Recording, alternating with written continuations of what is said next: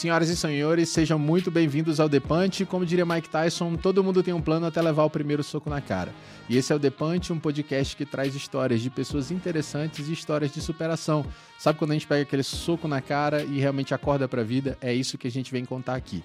E eu queria agradecer você que está aí no YouTube ou está no Apple Podcasts ou no Spotify. Dá o like nesse, nesse vídeo, nesse, no áudio, no podcast mesmo. Segue o canal.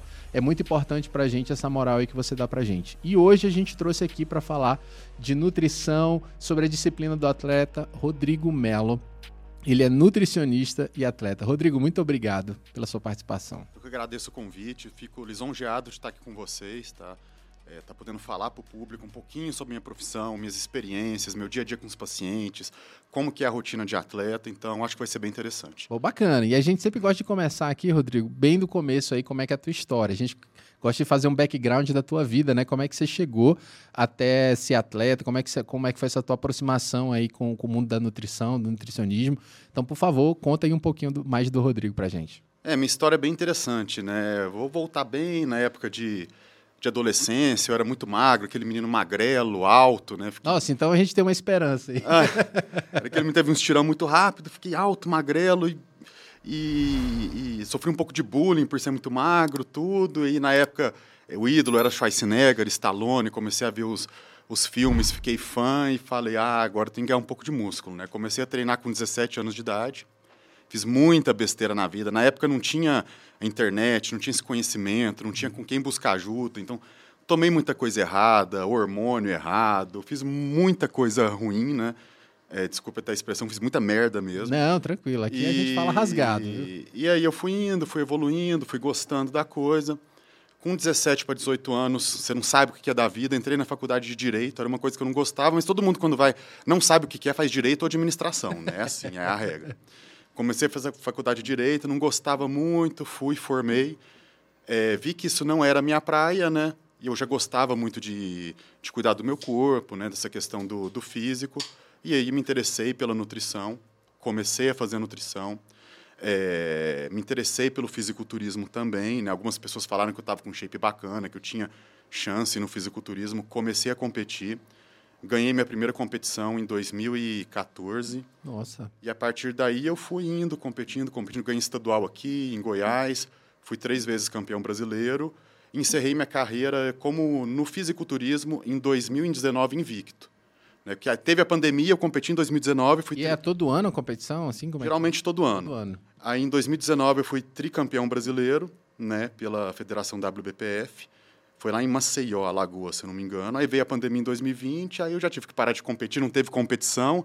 Eu falei, ah, vou aposentar e vou ficar só cuidando dos meus pacientes, né? Porque é muito oh, difícil legal. conciliar a carreira de, de... A minha profissão, né? Como nutricionista, consultórios, pacientes, minha vida pessoal com a questão de atleta, né? Minha esposa estava griladona já, porque é uma vida muito regrada. Eu não podia viajar, não podia ter uma vida social muito boa pelo fato de ser atleta. E hoje em dia eu consigo conciliar muito bem isso cuidar do meu físico, cuidar da minha saúde, ter um físico bacana, próximo de um físico de competição e ter uma vida social também, aproveitar a vida, né? Que é, isso daí é muito importante. Pô, legal, cara, muito bacana. E aí você falou algumas coisas e eu preciso entender essas coisas. Assim, Sim. Você falou aí que não podia viajar, não podia ter vida social. E o porquê que você não podia ter vida social assim como sendo é atleta? É difícil. A questão do atleta tinha, teve ano que eu competi três, quatro vezes, né? Competições. E uma dieta de atleta é muito restrita, né? Eu sempre foi uma coisa minha, eu gosto de chegar no talo, que a gente fala, muito seco, percentual de gordura baixíssimo mesmo. E para isso é uma restrição dietética, né, muito grande. Geralmente eu comia só arroz, né, o dia inteiro comendo arroz branco, sem sal, sem nada, e com frango, tilápia, uma carne magra, isso durante dois, três meses. Então não podia sair em uma pizzaria com os amigos, não podia viajar e me dar o luxo de, de ir na praia e comer um, um, um Camarão. camarãozinho frito. Então, então, quer dizer, eu fiquei muito restrito nisso. Por um lado, foi muito bom, tá? Que eu busquei isso. Para minha profissão é meu cartão de visita, né? Esse conhecimento prático que eu tenho. É, só teoria não funciona, só prática também não. Então, consegui unir as duas coisas. Eu aprendi muito com fisiculturismo, testando tudo em mim mesmo, né? Então eu vejo o lado positivo disso, mas é por isso que atrapalha essa questão da vida social. Não tem como conciliar muito bem. Se você quer ser bom numa coisa, você tem que focar 100% naquilo. Não tem como fazer um meio termo. Ter vida social e ser fisiculturista. Entendi. É bem complicado. Entendi. Porque aí é uma cervejinha que ah, vai, um churrasquinho, jamais. uma picanha. E aí você não pode nem se aproximar, né? Porque se der aproximação, dá vontade. De... Dá vontade. mas eu sempre convivi muito bem com isso, né? Às vezes é passava com a minha esposa, eu, faltam duas semanas para o campeonato, restrito, grilado, fica muito mal-humorado. Ela com vontade de comer um McDonald's, eu passava no drive com ela, ela, ela comia eu parado olhando assim com a minha marmitinha de tilápia, sem sal, sem nada, mas eu seguro a onda. Eu sou, minha mente é muito blindada quando eu quero alguma coisa também. Pô, cara, legal. E aí você falou algumas coisas que já me causaram N perguntas aqui, Rodrigo. Sim. Que assim, você falou que é arroz branco, né? Você comia muito arroz branco e tilápia. Sim. Mas aí, aí Ó, eu vou fazer perguntas idiotas, Sim. às vezes, aqui, de um cara que não tem nada a ver com a área. É, a, só o carboidrato te ajudava, do, do, arroz branco te ajudava, porque a maioria diz assim: não, vamos fazer uma, uma, uma, dieta aí só de proteína. Sim. Mas não, você equilibrava muito com, com, com arroz. Me explica mais eu ou menos. Vou te falar, hoje em dia a gente sofre uma questão que eu chamo até de carbofobia, né? O alimento que o pessoal mais que não tem conhecimento, mais demoniza, tem medo de ingerir quando quer emagrecer é o arroz. Já viu? Todo mundo vai começar uma dieta, é. primeira coisa, vão cortar o arroz. A pessoa come um pão de queijo, come bolo com uma quitanda, mas o arroz que é o vilão, não é o bolo nem o pão de queijo, não. É sempre assim. O arroz branco é um alimento muito bom, uma fonte de carboidrato muito prática. Uhum. Tá? 100 gramas de arroz branco cozido tem 28 gramas de carboidrato. Uhum. Então a absorção dele é rápida, entendeu? Ele não deixa você empanzinado. Para quem é fisiculturista, tem que fazer várias refeições ao longo do dia, ele é um carboidrato ideal. E é muito prático. Você não vai cozinhar o arroz toda hora no momento que você for comer. Você não teria que cozinhar. Você faz seis, seis refeições por dia, ficar cozinhando seis vezes. Deixa pronto na geladeira uma panelona, hum. ele dura quatro, cinco dias tranquilo na refrigeração. É muito fácil de fazer, Aí você né? tira, pesa na balancinha, esquenta no micro-ondas e come. Então, ele é muito prático, tá? E no mundo do fisiculturismo, aí eu te falo que 80, 90% dos fisiculturistas, o carboidrato predileto deles é o arroz branco. Só que o pessoal demoniza esse alimento. Então, meus pacientes sabem, tá? Eles comem arroz e feijão todo dia no almoço, mesmo quem quer emagrecer. Então, é um alimento muito bom. Pô, cara, legal. E, e, essa rotina do fisiculturista aí, quando você me fala, né, de assim, comer várias vezes, você falou que pesava na balança, então Sim. tem que ser um negócio muito bem muito planejado. Regradinho regradinho. Ah, e aí, é, quantas vezes, por exemplo, um fisiculturista tem que treinar? Ele come, mas ele treina uma vez no dia ou passa mais de uma vez no dia treinando? Como é que foi essa tua preparação aí? É, depende do grau e qual ponto que ele se encontra, né? Uhum. Geralmente, no fisiculturismo, a gente tem o, o bulking, né? Que é o ganho de massa muscular. É, que é muito fa falado hoje, né? É, nesse momento ele, ele come grandes quantidades de comida, alimentos mais calóricos, tem um leque maior de alimentos, não precisa ter uma restrição muito grande, que o objetivo é ganhar peso e músculo, tá? Geralmente, nesse momento, ele treina bem a musculação, mas não precisa focar tão bem no aeróbico. Quando entra no cutting, que é o momento de perda de gordura, você tem que preservar a massa muscular e tirar toda a gordura para ficar trincadão no palco, bem seco, aquele shape de competição. Aí muda totalmente a dieta. É uma dieta mais restrita, com alimentos mais limpos, tá? Com uma quantidade calórica bem menor e geralmente inclui mais treino para ajudar a queimar caloria. Aí inclui, pode incluir um, fazer um cardio duas vezes no dia. Então, é um momento completamente diferente, tem que diferenciar isso. Então, ele vai baixando, é, é, são momentos opostos. Momentos ali. opostos. Um come muito para ganhar muita massa muscular e prioriza aquele treino pesado mesmo de musculação, o outro come bem menos, quantidade calórica menor, alimentos mais restritos, continua fazendo a musculação, mas como não tem tanto nutriente, às vezes cai o rendimento na musculação, mas ele faz bastante aeróbico para potencializar também a perda de gordura. Tá. E aí é, é, tipo como a gente vai fazer, é, você tem um peso ideal para ser fisiculturista, tem a, a, as faixas são, são via peso, igual como é na luta, por exemplo? Depende da federação. Então, fe tem federações que é via peso, tem um limite de peso, tem outras que é peso com altura, tem outras que é só altura. Então, pode variar nessa, nessa questão também, mas geralmente é por peso. E aí a definição do músculo mesmo ali. Sim. Como é que é esse critério de avaliação? Assim, é um negócio que a gente vê na televisão, mas é, os juízes que estão ali, como é que eles avaliam? É um pouco subjetivo, entre aspas. Né? Você pega, tem um jogo de futebol, o time que marca mais gol ganha. Sim. Né? O fisiculturismo tem um monte de cara lá com, com a, fez a preparação, trincado, né? Com shape legal no palco. Melado de óleo. Mela, lá. Melado de óleo, né? Os juízes têm que avaliar o shape. O que eles avaliam muito? O volume muscular, a proporção da musculatura tem que ser proporcional, né? Os, não pode ter muito exagero num, num, grupo muscular e no outro muito falho. tá? E principalmente também a definição. Tem que ser um boneco de anatomia. O cara tá lá, o juiz, ele quer olhar todas as divisões musculares. Não pode estar um cara retido, embaçado. Você tem que ser um boneco de anatomia mesmo. Tem que diferenciar o tríceps, o bíceps, as fibras. Então, mais ou menos isso que é avaliado. Caramba, velho. É um negócio, assim, fora do comum mesmo, fora né? Quando a gente vê, é, os caras fazem um, umas posições e ali é para enaltecer a, a, definição de um músculo X ou Sim. músculo Y. Então, por isso que eles fazem aquelas posições lá. Isso. Pô, legal, cara, legal, bacana. Então é um mundo muito regrado, né? E assim, uh, o mesmo profissional. Para quem está ouvindo a gente aqui, está querendo saber assim, como é que eu quero começar no mundo do fisiculturismo? Uh, que, qual é o profissional que te auxilia isso? Qual, qual é o conjunto de profissionais que te auxiliam para você chegar na a competição, se chegar a definir aí no, no, mundo do fisiculturismo? Sim, primeiro, né, que é muito importante no fisiculturismo, é a alimentação, é a dieta, o protocolo dietético. Para isso, seria um bom nutricionista, né? Uhum. Um treinador bom para acompanhar também na questão dos treinos, é muito importante. E um médico também para ver questão de, de exames, questão de saúde, se vai tomar algum medicamento ou não se vai tomar algum hormônio ou não, fazer o controle disso para não tomar de uma forma errada, para não ter efeitos colaterais. Então, geralmente são esses três profissionais. Legal. E aí o, tem o personal também que vai, vai te ajudar ali. O né? treinador né? é muito treinador, bom. Né? É o muito, treinador tem que ser muito bom. É e muito importante. É um, é, um, é um trabalho em conjunto, né? Tá. E Uberlândia a gente tem profissionais é, é, nesse nível, muitos profissionais nesse nível, nas academias, como é que funciona? Academias, o que tem mais em Uberlândia, é claro, tem profissionais mais que cuidam dessa questão de fisiculturismo, mas o que tem mais são profissionais que cuidam que 99% da população não quer ser competidor, um fisiculturismo, quer ficar bem consigo mesmo, né? Uhum. Ter um shape bacana, quer emagrecer, é, pôr um biquíni se sentir satisfeita, ou pôr uma sunga na praia e se sentir bem, ou aquele menino muito magro que quer uma, uma, um pouco de massa muscular.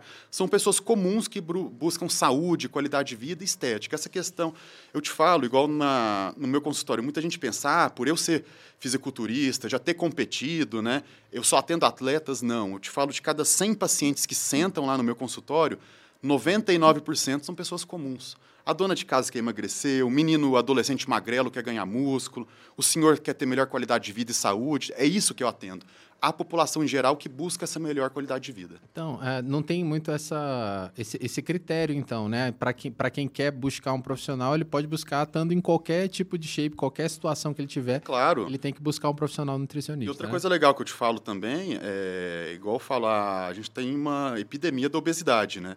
Que está passando mais agora para as doenças mentais, como a depressão. É igual eu falo, de cada 10 pacientes também que consultam comigo, 9 buscam emagrecimento, tá? tá? Na pandemia o pessoal engordou demais, já tinha muita gente obeso, mas com a pandemia aumentou depressão, é, obesidade, então geralmente as pessoas hoje buscam mais a questão do, do, emagrecimento. Entendi, cara. E aí qual é a diferença? Por exemplo, quem quer começar realmente? Começa por um nutricionista e hoje tem aquela função do, que é, ou o cara é nutrólogo ou é nutricionista, qual é essa diferença aí? Me explica Sim. um pouquinho. Nutrólogo é um médico que tem a formação em medicina e fez uma especialização em nutrologia. Certo. Tá? Então ele, tá, ele, ele interpreta exames, faz pedido de exames, é, avalia a questão dos alimentos que são bons e ruins, tá? E passa medicamentos. O nutricionista, ele fez a faculdade toda de nutrição.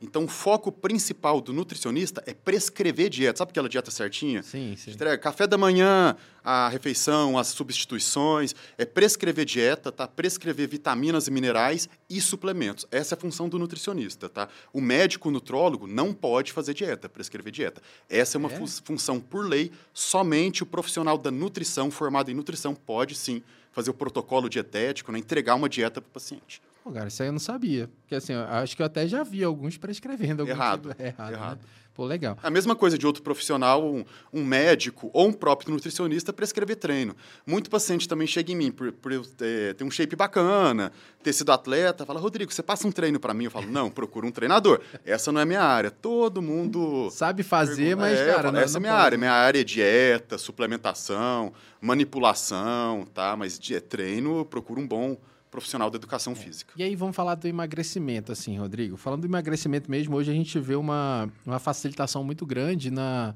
na, na, vamos falar de, de, medicamentos aqui. É igual o Ozempic da vida, um Saxenda da vida. Uh, o nutricionista ele não, não prescreve isso, não. né? Mas o que, que você acha aí dessa mistura aí da galera que usa é, constantemente da, dessas agulhas aí uh, e não e não regra, né? Não, não, não traz essa trazendo essa regra de alimentação realmente para poder mudar. Me conta. Isso um eu tenho uma experiência prática diária com esse tipo de paciente que chega até mim, tá? Se a pessoa. Eu sou contra esse tipo de medicamento para determinados casos. Sou a favor daquele paciente obeso mórbido, tem uma resistência à insulina, e é legal. Mas hoje em dia a pessoa está 5 quilos acima do peso, ela não quer pensar em fazer uma dieta, ter qualidade de vida, ter saúde, em treinar. Ela quer ir pelo caminho mais fácil.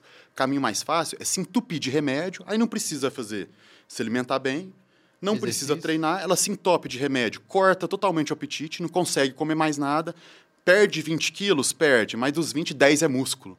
Metabolismo fica lá embaixo, medicamento é forte, ela não vai poder usar esse medicamento por longos períodos. Parou de usar o medicamento, a fome vem igual um leão volta a comer o que comia antes. Então ela engorda tudo de novo. Esse tipo de pessoa que não tem uma reeducação alimentar, não controla a mente e vai se entope de medicamentos, a chance de ter um efeito sanfona e um reganho de peso, eu te falo que é praticamente 100%. Então, não sou a favor desse tipo de paciente usar esse tipo de medicamento. Tem que ah. mudar outras coisas mais importantes. Entendi. E aí a, é a reeducação alimentar mesmo. Primeiro, reeducação alimentar, o treino, 5 quilos acima do peso, gente, se você fechar a boca, treinar bem, perdão, fechar a boca não, alimentar de forma correta, treinar bem, você perde muito fácil. O pessoal ele no mais fácil, o pessoal tem preguiça. Esse é o grande problema. É, vamos falar aqui de vamos falar de condições sociais aqui, porque hoje e aí é uma dúvida minha, tá, Rodrigo? Sim. Falando aqui Uh, é o Tiago que está falando que, assim, às vezes as comidas que aparentemente são saudáveis são comidas mais caras do, do que tem, né? Porque a facilitação de comidas é, ruins aí, fast food, tudo sai muito barato. Às vezes o cara comer ruim é muito barato, né? O cara pega uma marmitão, pega uma coxinha ali, manda ver Sim. naquele momento. Uh, você, você tem essa visão também de que a comida mais saudável é mais cara e é mais difícil de preparar ou não? É muito tabu da sociedade, é muito mito isso aí? Simples, eu vou te falar alguns alimentos, você me fala se é caro ou barato. Ovo é caro? Não. É. Frango é caro? É mais barato que carne. Arroz é caro? Não. Batata é caro? Mandioca é caro? Alface, tomate, um Mandioca repolho. É muito barato, né? Repolho, feijão em si, é, são alimentos caros não, tudo que eu falei é saudável.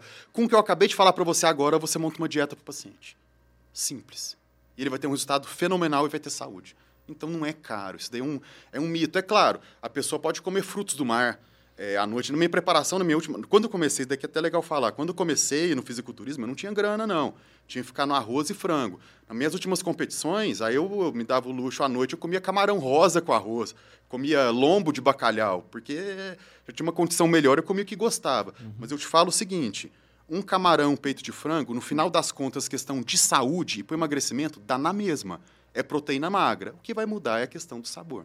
Entendi. Entendeu? Então dá para sim para fazer uma dieta com alimentos baratos e ter ótimos resultados, tá? Cara, isso é bacana, isso é bacana saber, porque a, a galera fica muito assim, ah, não, tem que comprar um produto light, tem que comprar um produto diet, um, zero, um sem glúten, e aí a gente vai naquele corredor que é o corredor mais caro do supermercado sempre, né? Sim. Que é o corredor onde tem esses produtos que já são tratados ali, sem açúcar e tudo mais. Uh, não tem açúcar e são mais Sim. caros, né? Então a galera fica muito com esse mito que, que ser saudável, comer comida saudável é aliado a, a você aumentar o custo da sua alimentação, né? E não é. É mais caro você pegar e se alimentar de forma errada e com o tempo ter uma doença e ter que tratar ela. Isso daí, ser saudável, além de trazer o prazer mental, um prazer físico, que é legal ficar bem esteticamente. Isso daí não é uma coisa, ah, culto ao corpo. Vai, fala se você não se sente bem, ir num lugar por uma sunga, um biquíni, tá bem, tá com o corpo trincado, definido, é a melhor coisa que tem. Se você tá com um corpo bacana, a mente fica boa também. Tá? Então é mais barato isso, você sentir bem, melhora a questão do trabalho, relacionamento, a saúde, se colocar no papel, ao final das contas, não é caro, na minha verdade é muito barato. É, eu acho que, que é uma questão também, né? É, é você estar tá saudável, acho que outras coisas melhoram também, né? Então, assim, até a sua disposição melhora. Acho que, para mim, o que pegou muito quando eu comecei uma reeducação, não que eu sou o mestre de comer bem, eu como ruim, às vezes deixo de almoçar, e eu sei que isso é difícil, mas uh, o meu sono melhorava, eu via que o meu humor estava diferente, né? Isso tudo está alinhado à alimentação que a gente tem, né? É, eu tive paciente, até um caso bem, bem legal para contar. Ele me procurou, tinha acabado de separar da, da mulher, obeso, depressivo, tinha tentado até suicídio, à base de medicação. Começou comigo, teve um foco total, teve uma evolução tão grande. No final das contas, o cara, ele era obeso. Hoje em dia está trincado, com shape bacana, com namorada nova, conseguiu promoção no emprego, está bem financeiramente, mudou totalmente. Um cara que estava Preste já tinha tentado cometer suicídio, hoje o cara tá outra pessoa, tá? Então, é muito importante isso. É uma coisa que muda o que você falou, vai mudar a sua disposição no trabalho, seu relacionamento, é, gosta de trabalhar ganhar dinheiro, você vai ganhar mais dinheiro ainda, vai conseguir acordar mais cedo, vai ter uma disposição. Então, eu acho que ajuda em tudo. Você tá? fica mais produtivo, né? Bem eu acho que, que, essa mensagem que a gente tem que passar para as pessoas, né? Quando você come direito com alimentos que vão te trazer é, uma qualidade de vida melhor, eu acho que você fica até mais produtivo. É claro. E a galera, é, realmente o que você falou, a galera tem muito assim, ah, o cara vai para academia, ele quer, ele quer só ter um shape, ele quer se aparecer, quer estar tá bonito para ele mesmo, ou você falou o culto ao corpo, mas não é isso, né, cara? É trazer a saúde para si, para você conseguir viver mais, produzir mais, ter relacionamentos melhores. Eu lembro que quando você está muito cansado, você fica mais estressado Isso. do que o normal. Isso impacta em todas as áreas da sua vida, que eu imagino, né? Ah, no relacionamento com sua esposa, sua namorada, com seu filho, consigo mesmo. Isso. Então, é o que você falou aí é bem importante, né, cara? Pô, é uma, é uma coisa que eu não tinha pensado ainda, assim, tinha refletido. Para encerrar esse assunto do fisiculturismo, a gente tem algumas perguntas aqui, né? Ah, ah, é, o fisico, ah, tem uma pergunta aqui do pessoal falando: fisiculturistas podem ter cirurgia plástica? É uma Sim. pergunta aqui, fala assim, essas questões estão na moda, lipo, LED, LAD, ou algo assim é proibido ou não? não é legal, igual é categoria wellness, não é recomendado a mulher ter silicone no glúteo, por exemplo, entendeu? Depois, quando você fica muito trincado, seco, uhum. a prótese aparece mais, tá? Mas se for uma mulher que tem uma prótese no seio, por exemplo, que seca muito o seio, já não tem problema. Se, se, é, se é um tipo de cirurgia que não, que não dá aquele aspecto artificial, não, não atrapalha mostrar a simetria, a definição, não tem problema, como uma lipo, por uhum. exemplo. Se for uma coisa que passa imperceptível, passa batido, vamos falar assim. É porque o seio é músculo, então quando você está malhando, você vai perdendo também? Não, diminui? o seio é gordura. Gordura? Ao contrário. Ah, por isso que as tá, mulheres fisiculturistas, elas secam muito, tem umas que ficam completamente sem seio. Geralmente todas têm prótese de silicone por causa disso. Ah, entendi, cara, bacana. Acho que foi respondida a pergunta aí, né? Então, assim, vamos falar. Tem outra pergunta aqui do pessoal perguntando assim: por que existe tantas controvérsias nas falas entre os profissionais nutricionistas? Assim, um fala que isso é bom, aquilo é bom, outro já fala que é ruim ou não. Oh, vou até tomar uma água aqui, que esse é o melhor assunto que tem. então, posso embora. É o assunto que eu passo mais raiva também, que eu já dei patada nos outros. Vamos falar o seguinte: a, de todas as. Não é me gabando, não, de todas as áreas que existem, tá? É a nutrição, medicina, educação, tudo. A que tem mais mitos, tabus e paradigmas é alimentação. É a nutrição, é comida, é o que tem mais. Não, não adianta, isso daqui é o que tem mais mito. E a gente vira uma modinha, tá? O pessoal hoje em dia está muito anti-ciência, então eles não confiam em estudo científico, não confiam no que um profissional fala. Fiz uma postagem bastante polêmica, um outro profissional conhecido, ele é até químico, o cara tem conhecimento, não é qualquer um. Ele falou que a, a, a, marga, a manteiga é pior que a margarina, né? Que a margarina é melhor que a manteiga. Todo mundo achava que a manteiga é melhor. E eu concordo com ele, tá? Então, eu o que ele falei, né? É, que a manteiga é melhor que a margarina. Fiz a postagem, coloquei artigos científicos, o parecer da Sociedade Brasileira de Medicina, Sociedade Europeia, Sociedade Americana, fala que a margarina atualmente é melhor que a manteiga. É, coloquei os artigos e teve um monte de gente que pegou e falou: não é, não acredito em você. A minha avó lá na roça faz com manteiga, é melhor. O cara acredita na avó dele na roça, não acredita no profissional que estudou. Tá? Então, esse que é o problema que a gente vive atualmente. Então, é, e tem muito profissional picareta, que é aquele que vai na modinha, que não estuda, que não se baseia na ciência e baseia no achismo. Então tem um embate muito grande com relação a isso. É, cara, a gente vê, acho que é, que é uma eterna luta, né? Eu recebo aí, no, às vezes, nos grupos de WhatsApp, sempre de pessoas às vezes mais idosas, falando, tem, tem uns doutores aí que são falam muito disso. Ah, não, porque o ovo é não sei o quê, o ovo salva vidas, o ovo tem essa e essa e essa vantagem.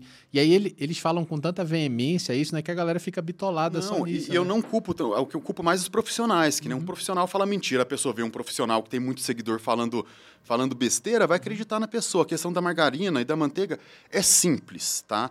O que, é a manteiga? É pura gordura saturada. Não existe nenhum estudo científico que fala que a gordura saturada é benéfica. Uhum. Tá? Não existe estudo científico que fala isso. E a manteiga é gordura saturada. Ela é mais natural, não tem um processo industrial tão grande, beleza, mas é pura gordura é, saturada. A Sociedade Brasileira de Medicina restringe o uso da, da gordura saturada. A margarina, antigamente, ela tinha muita gordura trans, as fórmulas antigas, então era péssima para a saúde. Com as novas legislações, foi banida a gordura trans. Então, as margarinas atualmente não têm gordura trans. Elas são fonte de gordura monoinsaturadas e gordura poliinsaturadas, que são benéficas para o coração. Entendi. Então, se hoje em dia comparar as duas, a margarina é superior à manteiga, tá? E o pessoal insiste ainda em discutir. Eu expliquei dessa forma no vídeo, mais didático impossível pus as referências e o pessoal insiste em ainda falar, ah, você está errada, não sei o quê. Esse é muito mito, né? Eu acho que é da, da, da do povo antigo também dizendo, né? Que Sim, a e eu falo, a ciência é mutável, a indústria alimentícia é mutável, é mutável, as coisas mudam, evoluem. Se a pessoa não acredita na, na indústria, não acredita na ciência, se tem um problema de saúde, não vai na farmácia comprar remédio, não. Oh. Entendeu? É simples. Toma um chazinho que melhora. Entendeu? Entendi. Beleza. Lucas, a gente tem uma pergunta Eu aí? Tenho uma. É, uma pergunta minha. Tudo bem, Rodrigo? Bom. É, quando a gente vê um exemplo, um CRM, né? O, o, é, o Conselho Federal de Medicina, o Conselho Regional, eles colocam algumas diretrizes e falam o seguinte, ó, se o, paciente tem talvez tais características, o médico ele vai se balizar, mas ele tem uma discricionalidade para prescrever o remédio que ele melhor entende que é para aquele caso específico. O CRN de nutricionista, o CRN também tem algumas, é, algumas balizas para é, auxiliar talvez o profissional, porque foi o que tu falou no começo. Ah, uma dieta low carb, para alguns casos cabem, para outros não. Sim. Uma dieta mais focada no esporte, uma para perder peso, uma para estar tá, é, hiperfe, hiperfetropia. Hipertro...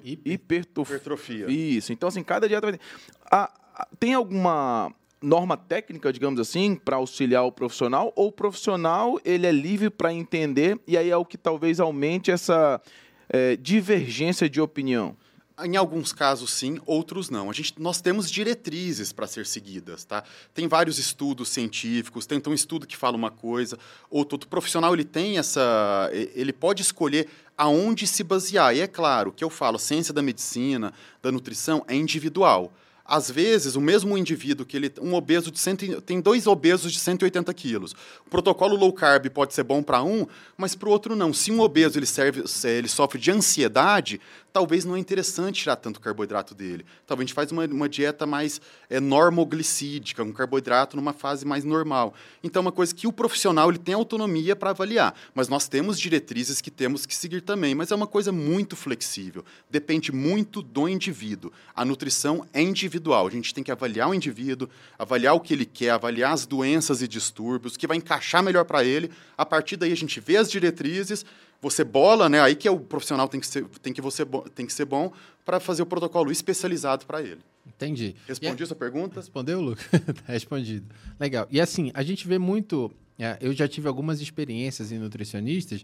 É assim, perguntei aí quanto é o nome, qual é o teu peso e tal, tira as medidas e te entrega um papelzinho lá, tipo assim, tá aqui tua, a dieta que tu tem que fazer. Sim. Você é a favor desse protocolo também? Ou você, igual você falou, fazer uma anamnese maior com, com o paciente, descobrir o que ele quer, é, ter, ter um balizamento de exames também é Sim. importante. Hoje, como é que funciona lá na tua clínica? Tá, a gente avalia tudo, né? Primeiro o paciente chega até mim, tá, é, eu converso com ele, faço o exame de bioimpedância, avaliação pela Embore, para ver como está a questão de, de massa muscular, de gordura, percentual de gordura, gordura visceral, que é a gordura nos órgãos, que faz mal para a saúde.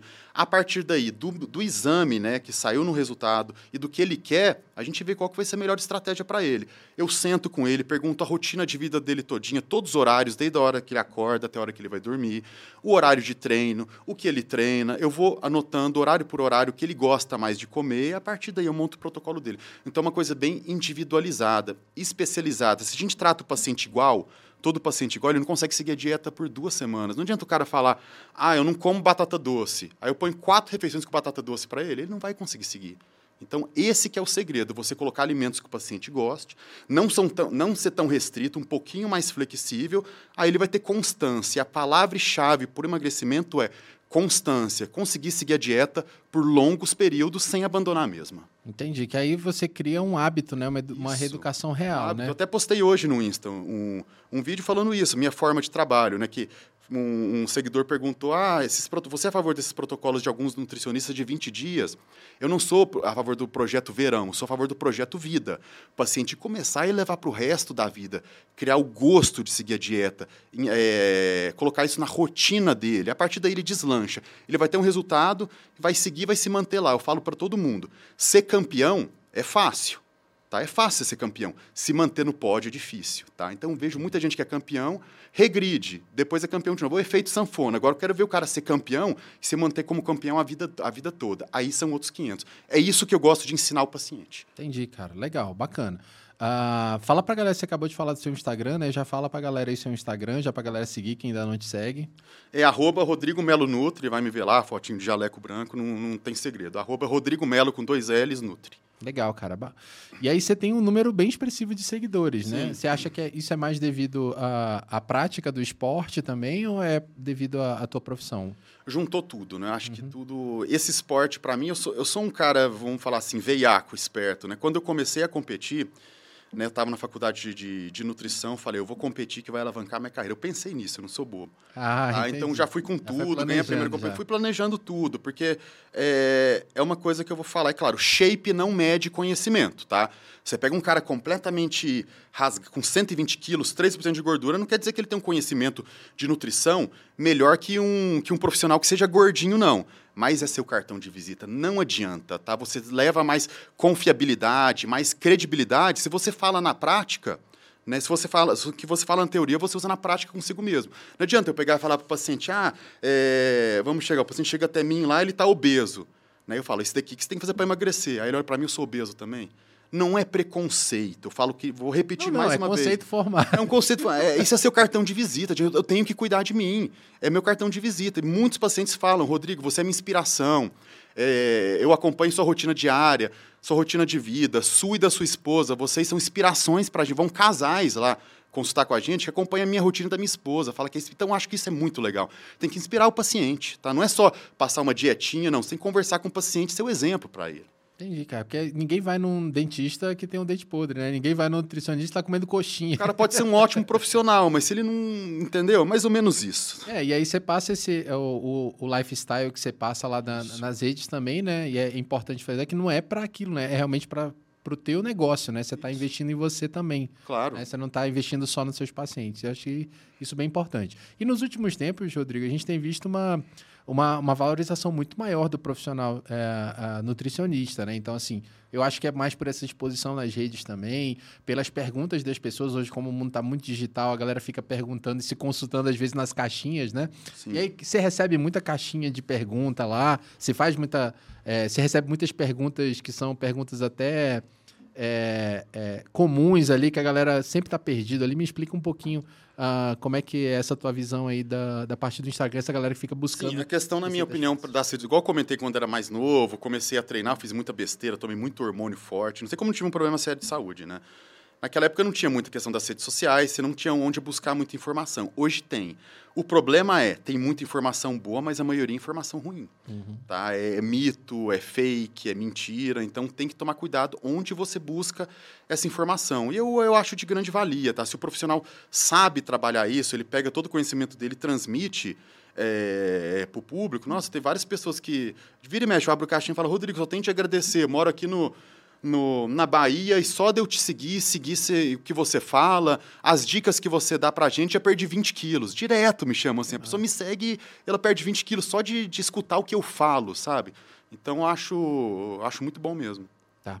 Falando um pouquinho de, de, dessa superexposição na mídia, tem alguns órgãos, né, alguns conselhos aí, por exemplo, tem o um Conselho de Medicina, ah, o pessoal do, da, da OAB, eles, eles regram muito né, a, a, exposição na mídia dos profissionais, principalmente dos médicos. Existe isso também no CRN ou não? Existe da mesma forma. Idêntico, tá? Idêntico. Tanto como na, no Conselho dos Advogados, dos médicos, educador físico, da nutrição, sempre tem um conselho para fiscalizar também os profissionais. Entendi. Então, é, ainda bem que há uma. E é, essas sanções, elas são comuns ou não?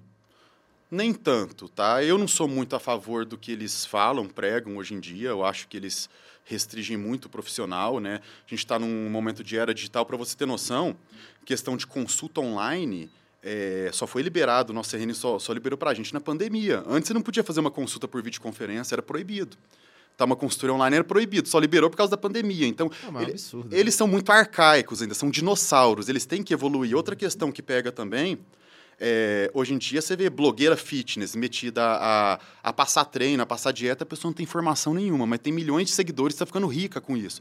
Tem ninguém regulamentando ela é, lá, isso não. aí ninguém vai atrás. É, aí ela posta foto de antes e depois do paciente, a motivação. Aí vai o nutricionista, posta foto de antes e depois, ou um médico, conselho nosso vem em cima da gente. Entendeu? Então, esse que é o problema, tá? Eles pegam e restringem o profissional que é formado, que estudou, mas a blogueira fitness tem informação nenhuma, ela faz o que ela quiser. Entendeu? Então, esse que é o grande problema, acho que teria que mudar isso, tá? Teria que ter uma visão mais, mais ampla, mais moderna, mais atual, tá? Acho que todos os conselhos são arcaicos, todos, não só da nutrição. É, é, é difícil, cara. Eu conheço minha, minha esposa é dentista, e aí eu, eu sei até que o, o, o CRO é muito, restringe muito qualquer questão de divulgação maior, a galera bate muito mas é aí você vai assim, é, os blogueiros ali, os influencers, que estão lá metendo louco e falando um monte de besteira e ninguém é. vai lá e fala, né? Verdade. E, e fica milionário. É isso mesmo. Não, cara. É, é foda mesmo pensar nesse sentido assim. Mas eu acho que é o conselho mesmo, cara. Elege pessoas muito antigas que não estão ali realmente para fazer diferença e querer mexer numa lei, por exemplo. Exato. Né? Beleza, cara. Vamos falar um pouquinho da, da, Mais falando um pouquinho mais do teu Instagram. Sim. Eu queria saber aí quais são as perguntas que tu mais recebe lá no teu inbox lá. E você falou até, a gente falando no off, no off aqui, que às vezes você dá umas patadas na galera lá, porque elas fazem perguntas que são meio esquisitas. Nossa, é, é muita pergunta repetida. O campeão é creatina, sobre creatina. Eu já fiz trocentos... O que, que é? Vamos lá. Eu não, cara, eu não sei o que, é creatina. Você não sabe o que Não é creatina? sei. Eu sou um cara totalmente avesso. Creatina simplesmente é o suplemento que tem mais estudos científicos no mundo, embasando a eficácia dele, tá? O que tem mais estudos no mundo. É um pozinho branco que você compra em qualquer loja aí de, de suplementação. O uso dele tem que ser crônico, igual um remedinho. Você tem que tomar ele todos os dias, treinando ou não, de segunda a segunda. O que a creatina promove para você, promove no seu organismo? Ela aumenta a força, por quê? Aumenta a retenção de líquido intracelular dentro da célula. Não é aquela retenção feia subcutânea, não. É dentro da célula. Você não vê essa retenção. Mas essa retenção promove o ganho de força, de explosão e, consequentemente, o ganho de músculo. Então, é um ótimo suplemento. E eu já fiz inúmeras postagens sobre isso. Postagem fixa, nas, ca nas caixinhas de pergunta, e o pessoal insiste toda hora. Creatina é bom, creatina, não sei o que, mas eu falo. E a pessoa que eu vejo, tipo assim, o cara pergunta tanta coisa que eu vejo que já me segue há anos. Tipo assim, é, é, eu tenho que falar, mas é, eu tenho coisas piores. Igual eu contei antes aqui para vocês da bala Ice Kiss, a pessoa me perguntou: ah, posso chupar uma bala depois do almoço, eu vou engordar? E eu fui grossão. Tem muita gente que me critica esse jeito de ser. Eu sou, eu sou um pouco ríspido, um pouco grosso. Então, nossa, mas tem coisa demais. Eu, eu, até, eu até filtro, tem umas que eu não posto por vergonha alheia também, mas é, mas é normal. Mas eu não julgo muitas pessoas, não. Como eu falei, a minha área, a área da alimentação que tem mais mitos hoje em dia, tá? O que tem mais mitos. O pessoal demoniza o arroz, demoniza o leite. Eles acham que o água com limão, aquele shotzinho da famosa água com limão de manhã vai emagrecer que aeróbico é melhor que musculação, e não é. Nossa, então, se eu for enumerar aqui, tem inúmeras coisas, eu não, eu não julgo, porque tem profissionais que falam o contrário, que se não baseiam na ciência, a pessoa escuta o profissional falando, eu sou profissional também, como que ela vai saber se eu me baseio na ciência, ele não, quem é melhor, quem é pior, então não posso julgar tanto o pessoal também. Até a diferenciação de quem é profissional realmente ou não, né? Que se o cara fala tanto lá e a pessoa acha que ele é profissional, ele não é. Isso. E hoje a gente vê é, esses grandes aí, né? A gente vê. Tem, a gente está até conversando essa semana, tem o, o Cariani, Sim. tem. Ah, ah, te cortando aqui, a, a postagem polêmica que eu fiz sobre a a manteiga e a margarina, quem, quem postou também foi o Cariani. O cara é químico, o cara é formado em química. As pessoas. Não, você vai lá no Instagram dele na postagem, um monte de comentário. Você tá errado, você não sabe nada, apaga isso enquanto dá tempo, o cara é químico, vai ser. É igual no meu também, eu fiz as postagens, aí o pessoal falou: você tá errado, é, você não sabe nada, caca, manda um monte de risada. Aí você entra no Instagram da pessoa, dá até dó. Aí, nossa, dá vontade de, de falar, mas eu não falo porque senão vou, minha conta cai. Entendeu? Eu, nossa, eu fico coçando. Mas falar rasgado, não, cara. Mas, mas a minha conta cai, eu perco no Instagram, aí, aí me ferra também, mas é complicado. A questão da rede social também, acho que o cara no celular, atrás do computador, ele vira um machão, né?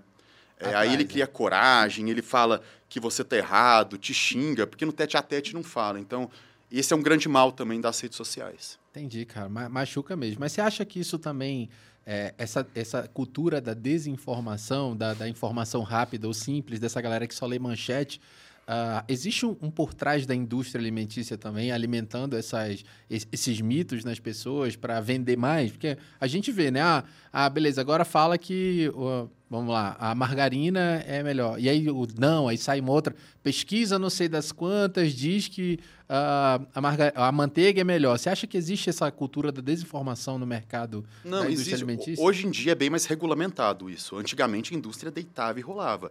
Tanto que hoje em dia essa questão da margarina ficou saudável por questão de lei tá? Então não pode ter gordura trans mais. Vou falar para minha esposa isso aqui agora, que ela fala que sempre a manteiga é a pior, a manteiga é melhor. É melhor, né? É, Nossa, e é já, três vezes mais caro. Eu, eu, eu, eu falo para todo mundo, aí, o cara lá e comentar, ah, você tá errado. Eu falo, então assim, eu tô errado, a Sociedade Brasileira de Cardiologia Americana, Europeia e do Brasil tá errado, e os fulano tá certo. Entendeu? São, tem coisa na nutrição que cabe até é, discussão, um entendimento mais duplo, uma mão de via dupla, mas tem coisas que não cabe discussão, que é aquilo e pronto. Na ciência é assim também, sabe? Então, essa questão da margarina e da manteiga já caiu por terra. Eu não estou falando que a manteiga ela é mais é, é, um alimento saudável. Não. É, queira ou não, é gordura também. Se for ingerida em excesso, vai engordar, muito calórico. Mas se colocar na. Se fizer a pergunta para você, qual que é mais saudável? Margarina e manteiga. Comparando as duas, hoje em dia a margarina é um pouco mais saudável, sim. É só isso. Entendeu? E aí a gente tem aqueles mitos também do glúten, da, a, tem da, da lactose e tudo mais. Como é, que, como é que você trata isso? Como é que você vê isso? Isso eu passo muita raiva também. Chega o paciente lá. eu tô deixando só tô falando de é, Não, mas eu lembro, mas isso é o que mais acontece. Eu vou perguntar, né, que que aí eu começo a anamnese perguntando como que é a rotina dele, o que que ele come, aí ele se gabando, fala: "Ah, eu já cortei o o, eu já cortei o glúten e o leite da minha refeição. Ele fala, tipo, se gabando. Eu perguntei, mas você é intolerante à lactose? Tem alergia ao leite? É celíaco, né? Que é a doença do glúten? Não. Ele fala, não. Fala, mas por que você cortou, então? Entendeu? Aí dá vontade de falar, é burrice. Tá? As pessoas elas têm um, um, medo tão grande, porque tem profissionais que falam que o glúten é inflamatório para todo mundo, que o leite inflama. Esse profissional fala, Aí o cara vai lá, escuta e fica fazendo isso. Tem, tem paciente que chega até mim que ele estava há 10 anos comendo um alimento que não gostava porque ouviu fulano falar. 10 anos. Tipo assim, ah, o né? cara ama, ama aveia, não come aveia porque acha que é inflamatório, entendeu? Então, tipo assim, prejudica a vida da pessoa, tá? Então, acho que o profissional tem uma responsa responsabilidade muito grande com o que ele fala nas redes sociais. Ainda mais profissionais que têm um, um alcance muito grande, entendeu? Porque isso não, não é brincadeira, é sério. É, é saúde, é questão de vida ou morte também. É, tem, tem que ver isso, né? Porque o Lucas tem uma pergunta aqui depois que eu fiquei até com pergunta, você vai pegar uma patada aqui. Quem que é Lucas? O Lucas, ah, tá. o Lucas perguntou aqui se Monster faz mal, que ele é viciado em Monster. Tá, ele tomou com açúcar ou zero? Eu, eu gosto dos dois. Tá, eu vou. É a mesma questão que eu falo do refrigerante normal e zero. Outro mito. Vamos lá, esse eu ia te perguntar já. Esse já. eu já fiz várias postagens também. Se for comparar, se for para escolher questão de saudável e emagrecimento, qual que é melhor, qual que é pior? O zero é infinitamente melhor. Tá? É zero calorias, não engorda. Então, você está naquele processo de emagrecimento, tomar um refrigerante zero não vai te engordar. Não tem como algo sem caloria te engordar. O refrigerante normal tem muita caloria, açúcar, então engorda. O problema é, o alimento, o refrigerante zero, ele não engorda, porém ele não é saudável.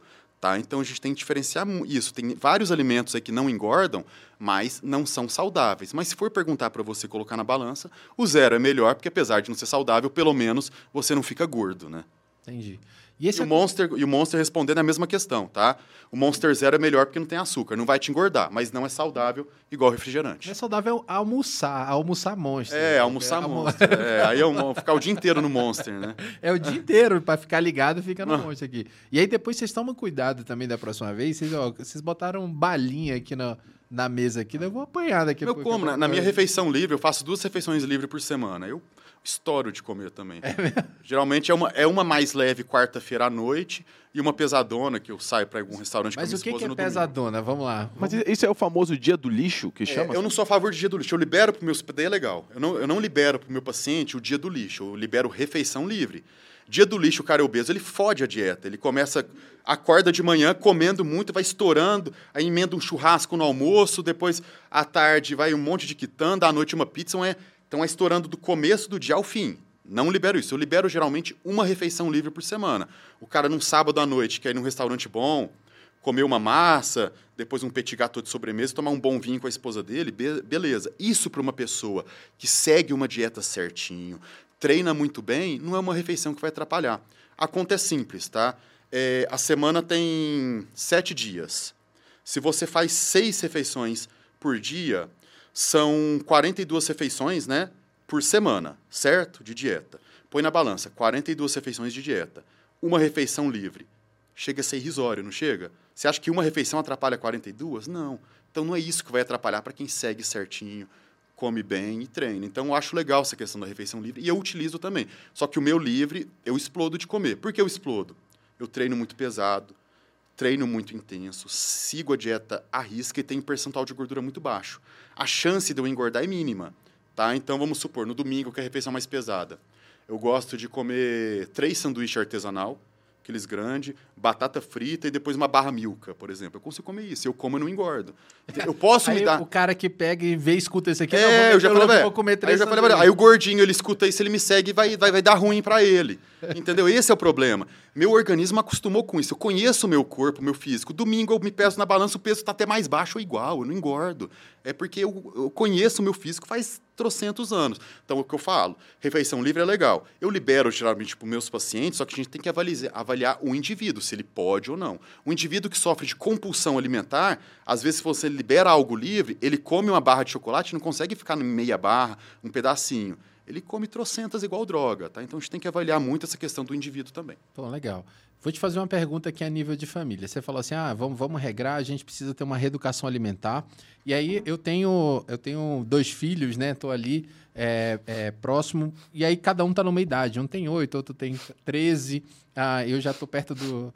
Perto aqui dos 40, e a minha esposa também. Então, assim, eu queria entender é, se existe esse acompanhamento familiar também, na, na, na porque assim, para minha casa lá, uh, fica difícil a gente fazer várias Sim. comidas e, e, vários tamanhos. Então, existe é, como ter esse acompanhamento do nutricionista a nível familiar para que, que cada um vai comer? Primeiramente, quero dar parabéns, ótimas perguntas, tá? Essa ideia é muito boa. Eu vou dar exemplos no consultório também. Eu atendo famílias, casais. Chega o paciente lá comigo, a, geralmente a esposa. A mulher se preocupa mais, o homem é mais relaxado, né? Ela faz a consulta, eu passo todo o protocolo, ela volta depois de 40 dias no retorno não emagreceu, não perdeu nada. Eu falo, o que aconteceu? Ela fala, ah, meu marido me atrapalha, é, não deixa eu ir treinar, só pede besteira, não consegui a dieta. Põe a culpa no, a, a, culpa é da pessoa, se quiser seguir, ela segue, mas põe a culpa no marido. Eu falo, traz ele. Ela marca uma nova consulta e traz marido. Aí eu faço o protocolo para ambos. Aí deslancha no resultado. E eu sempre friso isso. Os melhores resultados que eu tenho no consultório são de casais. Porque um dá força para o outro. Um seguindo a dieta é complicado para quem não segue. Sim, Agora, é os dois seguindo, um cuida do outro, um vai treinar junto com o outro, um quer furar a dieta, a, o companheiro pega e fala, ó, oh, segurar a onda um pouquinho. Eu libero a refeição livre para o casal, eles vão curtir um restaurante, come algo que os dois gostam, tomam um bom vinho. Então, os melhores resultados que eu tenho é de casal. E com isso, o casal se alimentando de uma forma mais saudável, os filhos também, na casa só vai ter alimentos saudáveis. Então, tem um casal que começou comigo, emagreceu, os filhos estavam com obesidade, não estão mais, porque os pais estão os pais estão fazendo alimentos mais saudáveis. Uhum. Entendeu? Então, isso daí é, é o que você falou, essa pergunta aí foi ótima. É, e na, na minha casa, por exemplo, é diferente. Assim, meu filho come come muito pouco, né? Ele, ele tem, sempre teve essa dificuldade de comer pouco, né? E às vezes a gente, ah, tem que comprar um sustagem para ele ficar mais forte, alguma Sim. coisa assim, para complementar, porque ele está comendo pouco. E aí é, a minha dúvida foi mais por isso mesmo, porque às vezes pegar um acompanhamento, às vezes ele está comendo errado somente. Ele está comendo a mesma coisa que a gente, não está satisfazendo ou não está é, ajudando a, a, engordar, ganhar massa, alguma ah, coisa mas assim. igual te cortando, eu também dou acompanhamento para crianças também, tá? Pô, legal, é, cara, eu, isso é bacana. Eu tenho paciente de 7 anos, 6 anos, muito aquele menino que tá, entrou na adolescência, tá magrelo, sofrendo, aquele bullying na escola, quer ganhar massa muscular, que era, eu me, me vejo também uhum. quando eu era mais novo. Então, eu acompanho desde idosos, obesos, o adolescente magrelo quer ganhar músculo, o atleta. Então, acompanho aí todo mundo. Pô, cara, bacana, bacana pensar nisso. E aí sempre é na reeducação alimentar. Isso não vai, não entra no remédio, por exemplo. Não. Nesses estágios nunca entra no, na parte do remédio. Não. É educação alimentar, é suplementação, algumas fórmulas manipuladas mais naturais, uma creatina, um whey. Eu falo para todo mundo, o que manda, principalmente no emagrecimento, 80% é alimentação. O cara pode treinar muito bem, se não seguir a dieta certinho, não emagrece. Claro, o treino é muito importante, mas tem que se alimentar de uma forma correta. E não adianta querer pegar e, e pensar lá na frente, se entupir de remédio, se a base dele, que a dieta não está sólida. Primeiro constrói a base, dieta sólida, o treino bom. Se precisar de algum remédio que seria a cereja do bolo, aí sim é uma coisa de se avaliar. Tá, legal. E a gente tem que ter um cuidado, Rodrigo. Você fala assim, ah, vamos comer bem. Às vezes a gente, você falou aí do restaurante, às vezes a, a gente sai para tomar um vinho com a esposa e tudo mais. Uh, a, a, gente tem que se preocupar também com o que o restaurante está oferecendo para a gente, tipo assim, uh, existe. Uh, eu sei que, por exemplo, na época que eu trabalhava em fábrica, tinha um nutricionista ali da fábrica que acompanhava ali, a gente almoçava lá. É, hoje, os restaurantes eles sofrem, ou é só a interferência do chefe ali na, na, alimentação? Existem nutricionistas e como a gente acha, por exemplo, restaurantes que estão fazendo comida saudável realmente, acompanhados aí por um nutricionista? É, restaurantes bons, maiores, geralmente tem. Por lei, tem que ter um responsável, um nutricionista. Por lei, isso é lei, todo restaurante. Mas não é isso que acontece na prática, né? É, restaurantes bons, grandes, mais renomados, todos têm um profissional que monta cardápios, calcula uma questão de caloria. Mas é uma coisa de feeling. Você vai num, num restaurante é, comer um filé à parmegiana. É uma coisa que nunca que vai, é uma coisa calórica, não é ideal para o emagrecimento. Pode ser em qualquer restaurante. O filé à parmegiana é o filé à parmegiana.